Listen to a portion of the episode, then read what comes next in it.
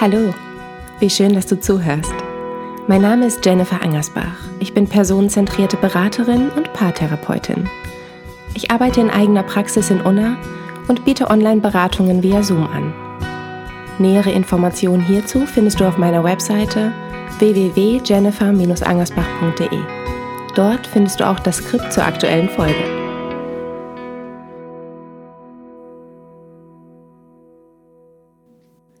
Auch nochmal an dieser Stelle. Zuletzt gingen meine Kapazitäten für das Erstellen eines Hörbuchs von meinem ersten Roman Das Herz denkt nicht, es fühlt drauf und fürs Finalisieren meines zweiten Romanes Wenn das Herz denkt. Und nun habe ich endlich wieder Zeit, mich meinem Podcast zu widmen. Ich weine bei Werbungen, bei Filmen sowieso, egal ob traurig oder schön. Ich mag auch die Schwere in Dramen. Ich halte das gut aus. Ich mag es zu fühlen. Wut, Trauer, Euphorie, sogar Enttäuschung und Verzweiflung kann ich etwas abgewinnen.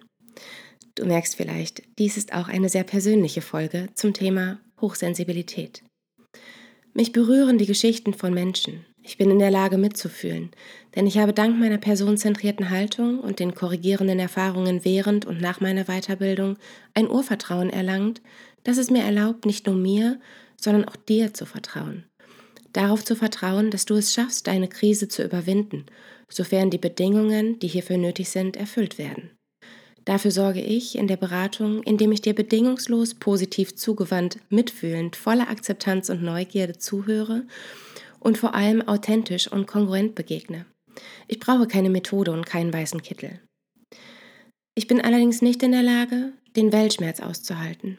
Ich bewundere die Aktivisten und KämpferInnen, die sich für eine bessere Welt einsetzen, die Nachrichten konsumieren, verbreiten und aushalten. Wenn ich lese, dass in Missouri die Prügelstrafe wieder eingesetzt wird, wird mir körperlich schlecht. Ich kann kaum atmen. Die Tränen schießen mir in die Augen. Ich bin handlungsunfähig. Mitgefühl nutzt hier nicht. Ich akzeptiere, dass ich aufgrund meines sehr intensiven Erlebens mit manchen Dingen massiv überfordert bin und wende mich davon ab, und dem zu, was mir gut tut, was ich kann. Früher war das anders. Ich war die schüchterne Heulsoße, die zu sensibel war für diese Welt, kaum Freunde hatte und versuchte dazuzugehören. Das gelang mir sogar, kurzfristig. Ich wurde laut, extrovertiert, stark, belastbar, bewundernswert? Von wegen. Das war ja nicht ich. Ich bin heute, das klingt vielleicht komisch, aber ich bin heute ähnlich wie damals als Kind. Ich habe mich nicht geändert, sondern meine Umgebung, die Menschen, die ich in meiner Nähe habe, meine Wohnsituation, meinen Job, meine Hobbys und die Medien, die ich konsumiere. Bin ich hochsensibel? Vielleicht. Ich bin, wie ich bin und ich aktualisiere mich selbst, aber nicht, indem ich gegen mich auf etwas hinarbeite, was ich eben nicht bin und nicht sein kann. Und genau das treibt mich an.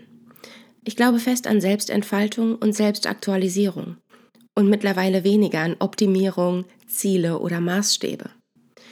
Ich habe ein Menschenbild, das besagt, dass wir uns ganz natürlich entwickeln, wachsen und uns entfalten und aktualisieren. Betrachten wir beispielsweise die frühkindliche Entwicklung. So fühle ich mich bestätigt. Kinder lernen und entwickeln sich in ihrem Tempo. Ein Kind im Alter von acht Monaten hinzusetzen, erleichtert vielleicht das Füttern mit Brei, kann aber Schaden an der Physiologie anrichten. Ein Kind wird sich irgendwann hinsetzen, ganz natürlich, Schritt für Schritt. Manche tun dies früher, andere später. Manche lernen das Laufen vor dem ersten Geburtstag, andere danach. Wir können diesen Prozess nicht beschleunigen, aber wir können unser Kind ermutigen, ihm Sicherheit durch Nähe vermitteln, ihm Vertrauen und dadurch das Selbstvertrauen, was es bedarf, um sich aufzurichten, zu erlangen. Doch während wir diesem kleinen, abhängigen und hilflosen Geschöpf vertrauen, so scheinen wir genau das mit Kita-Eintritt langsam zu verlieren. Wenn uns plötzlich Entwicklungsbögen auf Defizite hinweisen, später dann Noten die Leistung, den Wert abbilden und den Fokus plötzlich auf eine Optimierung durch von außen gegebene Ziele, meist mit dem Fokus auf Leistung, legen. Bis diese Kinder irgendwann groß sind und geplagt werden von Fragen, was sie gut können und wollen.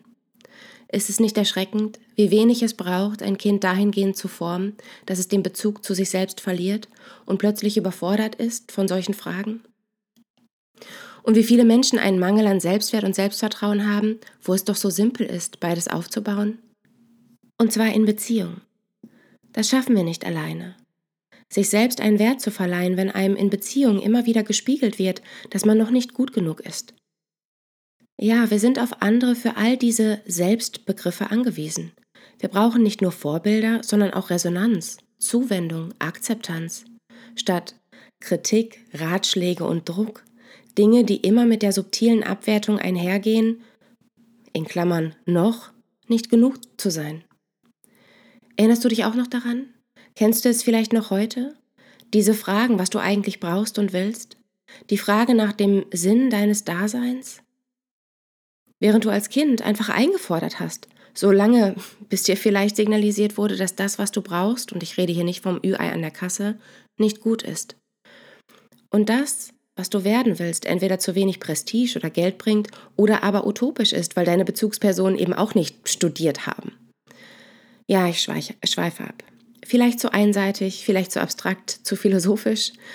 Und dennoch werden wir von so vielen Konstrukten umgeben. Ein Konstrukt von Mann und Frau, von Familie, von Arbeit, vom Leben. Solche Konstrukte dienen der Sicherheit, der Orientierung. Wir können uns abgrenzen oder uns dieser bedienen. Doch ohne ein Konstrukt des Selbst, was eben ganz individuell ist, fällt Abgrenzung ebenso schwer wie das dort Einfinden. Wenn unsere Intuition und unser Sein zu früh und zu schnell im Keim erstickt wird, zumindest versucht wird zu ersticken, erst von außen und irgendwann von uns selbst, weil wir das Bedürfnis stillen wollen, dazuzugehören, aber uns eben diese innere eigene Stimme fehlt, die uns hilft, die richtige Masse zu finden, in der wir uns wohlfühlen, sicher genug, um uns zu entfalten, dann sind diese Phänomene wie die Angst, was zu verpassen, Hashtag FOMO, oder auch die Anpassung an und in Systeme, ohne den Blick für sich selbst zu haben. Oder eben die Ablehnung sämtlicher Systeme und Konstrukte und das zurückgezogene Leben in der Einsamkeit aus purer Angst davor abgelehnt zu werden, gar nicht mehr so komplex und vollkommen logisch. Wenn auch unglaublich traurig, also dass Menschen sich in ihrem Sein beschneiden oder beschnitten werden, an ihnen gezogen wird, sie überfordert sind mit der Auswahl und den Entscheidungen und lediglich versuchen immer den für sie besten Weg, richtigen Weg des Umgangs zu finden, im Sinne von Abwertung, Ablehnung und Niederlagen zu vermeiden, auch wenn das bedeutet, das Gefühl zu haben, nur zu existieren, statt zu leben. Wenn ich mir meiner selbst bewusst bin, um meine Stärken und Schwächen weiß, dann muss ich nicht unter Druck oder aus einer extrinsischen Not handeln, dann bin ich all den Konstrukten nicht ausgeliefert, sondern darf entscheiden, was mir gut tut und nicht danach, was wohl richtig wäre. Puh, gut, keine simple und kurze Erklärung für das, was ich sagen wollte oder für das, was ich beobachte und wofür ich arbeite. Aber vielleicht auch okay, so ausufernd und provokant zu formulieren. Ist immerhin mein Podcast. Zurück zu den Fakten und zum eigentlichen Thema, der Hochsensibilität. Denn hier wird so deutlich, wie fatal die Konsequenzen und Auswirkungen sind, wenn ich zu einer Minderheit angehöre, die so gar nicht in diese laute, schnelle und extrovertierte Welt passt und ich mein Sein und Selbst opfere, bloß um irgendwann dazuzugehören. Hochsensibilität ist eine angeborene Neigung, die eigene Umgebung deutlich intensiver wahrzunehmen und zu spüren. Reize und Informationen werden schneller verarbeitet. Kleinste Details, Veränderungen, Stimmungen werden rasch bemerkt aber auch das Immunsystem und ihre Reflexe reagieren empfindlicher. Da es sich um eine relativ große Masse handelt, die als hochsensibel gilt, Quellen sind sich da uneinig, 15 bis 20 Prozent, 15 bis 30 Prozent, handelt es sich nicht um eine Normvariante, handelt es sich um eine Normvariante und nicht um eine Störung. 70 Prozent aller Hochsensiblen sind introvertiert. Klar, aufgrund der vielen Reize und Informationen sind sie zum Teil einfühlsamer, behutsamer und bedachter, aber eben mit menschlichen Kontakten, lauten Umgebungen, Menschenmassen auch entsprechend überfordert. Dennoch ist es schwer, diese Kombination zu bestimmen. Gerade bei Kindern reagieren manche mit Wut auf Überforderung, werden zum Störenfried ernannt, gelten als extrovertiert und ähm, unsere Kindheit, unabhängig von der Neigung, ist ohnehin keine gesunde und sichere Umgebung für introvertierte und oder hochsensible Menschen. Das Phänomen, sich extrovertiert zu geben, sich nicht so anzustellen, sich zusammenzureißen und sich aus der Komfortzone rauszubewegen, tritt erschreckend häufig auf. Und den Satz raus aus der Komfortzone, den kennt vermutlich jeder von uns. Das könnte auch erklären, warum mangelnder Selbstwert und Angst vor Bindung aufgrund von Autonomie oder eben Verlustangst bei vielen Hochsensiblen auftritt. Ein hochsensibles Kind ist anstrengender und emotional leer. Es bedarf unglaublich viel Nähe und Schutz, weil es vermeintliche Irritation, Kälte, Hunger, Kratzen oder Kleidung viel stärker wahrnimmt und fühlt. Eltern fällt es zum Teil schwer, all diese Bedürfnisse des Kindes anzuerkennen, geschweige denn zu stillen. Auch äußere Faktoren wie Vergleiche mit anderen, Abwertungen, Ratschläge und Co verunsichern Eltern. Viel häufiger kommt es dann zu dem Satz, sei nicht so empfindlich, stell dich nicht so an. Die Entwicklung einer Bindungsstörung oder eines mangelnden Selbstwertes wird durch die Hochsensibilität verstärkt, tritt aber auch nicht zwangsläufig auf. Mama kommt vielleicht viel schneller an Grenzen, das Kind nimmt viel schneller wahr, dass dem so ist und das Kind passt sich rasch an. Anpassung für Nähe. Oder Nähe bedeutet Gefahr, weil ich mich dann anpassen und verstellen muss und in jedem Fall bin ich nicht gut genug bzw. zu viel. Ob du hochsensibel bist oder nicht, ist eigentlich irrelevant. Gleiches gilt für dein Kind. Denn es handelt sich nicht um eine Störung, im Gegenteil. Wenn dein Kind eine tiefe Stimme hat, versuchst du auch nicht, es zum Sopran zu machen. Könnte gar klappen, aber dann ist es die hohe Kopfstimme und was fehlt, ist die Resonanz. Wichtig ist, und das gilt für alle Menschen, nicht zu hinterfragen, ob das Verhalten und die Gefühle wohl stimmen. Eher neugierig zu fragen, warum Verhalten und Gefühle so unverhältnismäßig wirken. Dafür gibt es einen Grund. Immer. Gerade der Aspekt, dass wir in Beziehungen heilen, uns dort finden können und gewisse Fehlkonzepte korrigieren dürfen, ist so wichtig und erklärt auch diese Not und Sehnsucht nach einem Partner. Wird aber oft abgewertet mit so Sätzen wie Du musst dich erstmal selbst lieben oder auch Du kannst nicht alleine sein.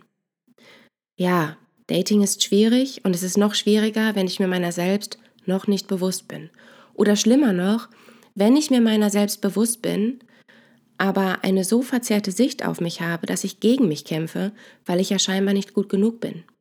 Letzteres ist so, ist so ein, ein doppeltes Hindernis, weil ich bei der Partnerwahl besonderen Wert auf die Menschen lege, die bereits das, was und wie ich sein will, verkörpern, sodass ich nach Menschen suche, die mir indirekt, aber auch direkt natürlich vermitteln, dass ich mich anstrengen und anpassen muss.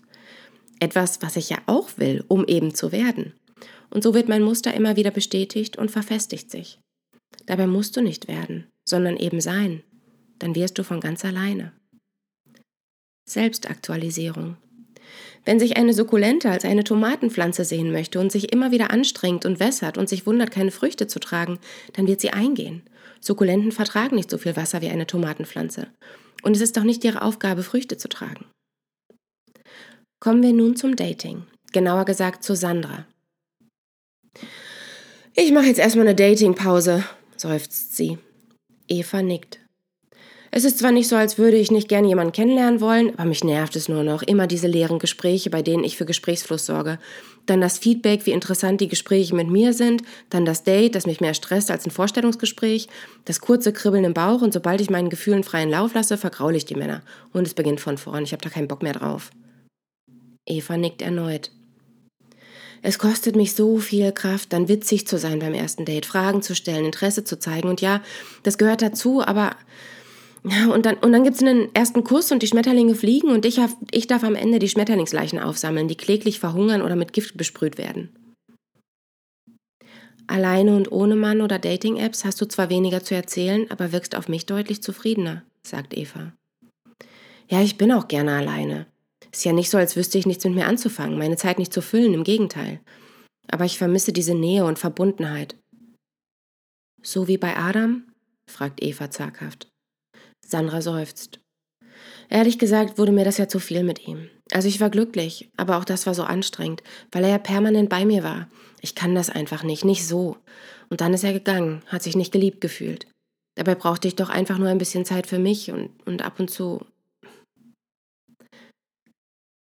Sandra zieht scheinbar Männer an, die so ganz anders sind als sie selbst. Männer, die überfordert sind mit Emotionen, von denen Sandra reichlich hat, und sich auch nicht scheut, diese zu zeigen. Sie ist interessiert an tiefgründigen Gesprächen und an einer emotionalen Nähe und Verbindlichkeit, die unabhängig von der Quantität der verbrachten Zeit entsteht, weil sie von zu viel Zweisamkeit angestrengt ist. Sie ist gerne allein, aber sehnt sich dennoch nach Nähe. Nach ihrer Beziehung mit Adam, der zwar ähnlich tiefgründig und emotional war wie sie, aber der mehr körperliche Nähe und Zweisamkeit brauchte, als sie zu geben bereit war, hatte er sich getrennt, weil er ihr Verhalten so anders interpretiert hat, nämlich als Desinteresse ihrerseits. Nun war sie wieder einige Monate online unterwegs, hat versucht, sich dieser Masse dort anzupassen, hat sich zurückgenommen, wurde nicht bereits in der zweiten Nachricht sonderlich deep, sondern blieb oberflächlich, um nicht abzuschrecken. Die Dates waren lahm und langweilig. Und dennoch stresste sie all das enorm. Ihre neue Strategie trug Früchte, bis sie sich dann wieder zeigte, wie sie war und die Männer vergraulte. Klar, wer sich als Steak präsentiert, wird keine Veganer anlocken. Das Problem ist aber nicht vegan zu leben, sondern vorab zu suggerieren, man esse auch gerne Fleisch. Das führt zu einer Enttäuschung auf Seiten des Mannes. Und diese kurzen, oberflächlichen Beziehungen erlischen rasch. Hier nun ein paar Aspekte zu Menschen, die hochsensibel sind. Vielleicht erkennst du dich wieder und vielleicht hilft es dir dabei, dich selbst besser zu sehen und auch anzunehmen. Du bist damit nämlich weder alleine noch falsch. Für dein Verhalten gibt es immer einen guten Grund. Hier in dieser Folge möchte ich dir die Gründe für das Verhalten hochsensibler Menschen darlegen. Hochsensiblen Menschen fällt es schwer, Maß zu halten mit ihren Emotionen. Ganz oder gar nicht. Sie sind entweder besonders euphorisch oder aber überkritisch. So wird es ihnen zumindest zurückgemeldet. Tritt mal nicht so aufs Gaspedal versus so schlimm ist das jetzt aber auch nicht. Hochsensible Menschen sehen sich nach Ruhe und Einsamkeit. Doch das kann als Ablehnung empfunden werden. Also kämpfen sie oft dagegen an und kommen in Beziehungen rasch an den Punkt, sich eingeengt zu fühlen. Gleichzeitig sehen sie sich aber durchaus nach dieser tiefen Verbindung und Nähe. Beim Dating gelingt es hochsensiblen Menschen viel schneller Nähe und Intimität zu spüren. Der tatsächliche Körperkontakt ist für sie dann eher wie eine Bestätigung der Verbindung, bedeutet aber oft keinerlei Verbindlichkeit beim Gegenüber. Ein Dilemma. Wer sich lange oder noch immer wie ein Alien fühlt oder fühlte, der sehnt sich so sehr danach, dazuzugehören und versucht sich anzupassen. Oft mit Erfolg, weil kleinste Emotionen beim Gegenüber rasch wahrgenommen und korrekt interpretiert werden. Sich zu verstellen löst jedoch einen inneren Konflikt und enorme Anstrengung aus. Langfristig kaum aushaltbar und frustrierend. Als unentdeckt hochsensibler Mensch haben wir aufgrund eigener Erfahrungen versucht, unsere Bedürfnisse zu unterdrücken. Uns geht's gut, wenn es anderen gut geht. Daher vergessen wir beim Dating oft uns selbst. Wir wollen gefallen, ohne zu reflektieren, ob das Date auch uns gefällt. Als personenzentrierte Beraterin stelle ich keine Diagnosen und bin auch nicht darauf angewiesen, gewisse Verhaltensweisen einer Diagnose zuzuordnen. Genau aus dem Grund laufe ich auch keine Gefahr, Menschen beispielsweise dabei zu begleiten, ihre Bindungsstörung zu korrigieren obwohl es sich vielleicht um Hochsensibilität handelt. Ich muss Phänomene nicht zwingend benennen. Sandra zum Beispiel wird gerne unterstellt, sie könne scheinbar einfach nicht allein sein. Warum stürzt sie sich sonst immer direkt in eine neue Beziehung? Sie zeige die klassischen Anzeichen einer Bindungsstörung. Der Wunsch nach Nähe und nach Distanz schwankt von einem Extrem ins nächste. Oder aber ihr wird unterstellt, ihr Selbstwertgefühl sei im Keller. Ja, vielleicht. Aber wer immer wieder die Erfahrung macht, sich selbst und andere zu enttäuschen, weil man einfach nicht dauerhaft so sein kann, wie man gerne wäre, weil man entweder auf Ablehnung stößt oder wie bei Sandra eben zu weit von ihrem eigenen Sein entfernt ist und das nicht durchhalten kann, der oder die beginnt natürlich zu zweifeln. Unentdeckt hochsensible Menschen reagieren oft sehr empfindlich auf Formulierungen, die implizieren, man würde übertreiben. Zu oft haben sie das schon als Vorwurf gehört Sie müssten anders sein, weniger anstrengend, gelassener. Und so zweifelt Sandra nun schon länger an ihrer Vorstellung von Liebe, vor allem aber an sich selbst. Warum? Weil ihr suggeriert wurde, dass mit ihr was nicht stimmt. Und das schon ihr ganzes Leben. Ein bisschen mehr anders sein wäre toll. Und nun ist das so tief in ihr drin, es fühlt sich wie der eigene Wunsch an. Ach, wenn ich doch nur. Ich wünsche Sandra, dass sie ihre Erfahrungen korrigieren darf, dass sie sich selbst mal sehen darf, wie sie eben ist. Vielleicht hochsensibel, oft anstrengend, reflektiert, einfühlsam, empathisch, leidenschaftlich, ungeduldig, introvertiert, eher stressanfällig. Und dass sie das alles verstehen und akzeptieren kann, statt ständig gegen die Eigenschaften anzukämpfen, um sich zu beweisen oder zu trainieren, dass sie stressresistenter wird, gelassener wird. Akzeptanz. Wer Rosenkohl nicht mag, der isst ihn nicht. Wer Stress nicht versträgt, versucht diesen zu meiden. Das Fazit. Hochsensibel, Bindungsstörung, mangelnder Selbstwert, Verlustangst, Perfektionismus, Imposter-Syndrom, People-Pleasing. Für manche ist es entlastend, einen Namen für ein Phänomen zu haben, unter dem sie leiden. Ich bin wohl nicht alleine damit. Ich bin wohl doch kein Alien. Es gibt eine Erklärung. Andere jedoch wollen nicht in Kategorien und somit in Schubladen gesteckt werden. Wieder andere glauben, wenn es einen Namen, gar eine Diagnose gibt, dann gibt es auch Heilung. Also, was muss ich tun oder nehmen? Die Schwierigkeit jedoch ist die, dass gewisse Verhaltensweisen oder Persönlichkeitsmerkmale auch entsprechende Erfahrungen mit sich bringen. Hochsensible Menschen sind als Baby oft unruhiger, so viele Reize. Sie sind leicht überfordert und mit ihnen auch ihre Eltern. Das eigene Sein löst bei den Eltern womöglich Verzweiflung, Stress und die Frage, was stimmt mit dir nicht aus? Und später wird es zu einem, du bist zu empfindlich, du bist zu viel. Aber auch Eltern von sehr entspannten Babys können überfordert sein und ihrem Kind vermitteln, du bist zu viel. Aufgrund der Zeichenbegrenzung gehe ich jetzt hier nicht auf weitere Lebensjahre ein. Also, nicht Zeichenbegrenzung. Ist geskriptet. Naja. Worauf ich hinaus möchte, es gibt nicht nur die eine Erklärung, sondern unglaublich viele. Die Erfahrungen und auch der Umgang damit sind individuell. Und ob du nun hochsensibel bist, eine Bindungsstörung hast, an Verlustangst leidest oder dich dein Perfektionismus massiv unter Druck setzt. Es gibt nachvollziehbare Gründe für dein Verhalten und deine Gefühle. Eine Diagnose kann helfen und entlastet, weil man sich selbst, weil man nicht selbst nach Gründen suchen muss. Im Rahmen des Verstehens, um sich zu akzeptieren und seine Inkongruenzen, ich bin so und so will ich nicht sein, aufzulösen, um loszulassen, zu verändern, was einen leiden lässt. Und wenn es eben lediglich die Selbstabwertung ist, ist es so wichtig, sich aber selbst auf die Suche zu machen, sich selbst vertieft zu verstehen und zu fühlen. Diagno Diagnosen können da einen, einen Anstoß geben, sie können dir helfen, aber sie übernehmen die Arbeit nicht für dich. Es geht immer wieder, egal bei welcher Diagnose, egal ob Krankheitsbild oder eine Neigung, eine Normvariante, was auch immer. Es geht immer darum, dass du es schaffst, dich selbst zu verstehen und deine Gründe zu verstehen, die Ursache zu kennen und durch das Verstehen zu einer Akzeptanz zu kommen. Wie sagte Carl Rogers noch? Das seltsame Paradoxon ist, dass wenn ich mich so akzeptiere, wie ich bin, ich die Möglichkeit erlange, mich zu verändern. Und denk daran, du bist lebenswert, auch wenn du dich selbst nicht liebst. Du bist genug für die Menschen, die zu dir passen und zu viel für diejenigen, die dir nicht gut tun.